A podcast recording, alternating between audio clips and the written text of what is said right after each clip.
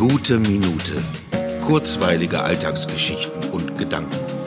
Mein Name ist Matthias Hecht und jetzt geht's auch schon los.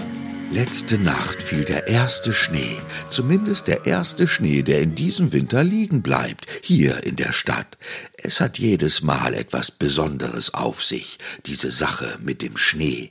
Er macht die Welt schöner, ruhiger, eleganter und ich finde auch irgendwie bedächtiger, freundlicher und versöhnlicher.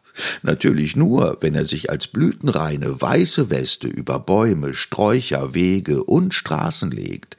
Er gibt unserer gewohnten Umgebung neue Konturen und überall entstehen kleine Kunstwerke, die den Blick auf die uns umgebenden Dinge verändert.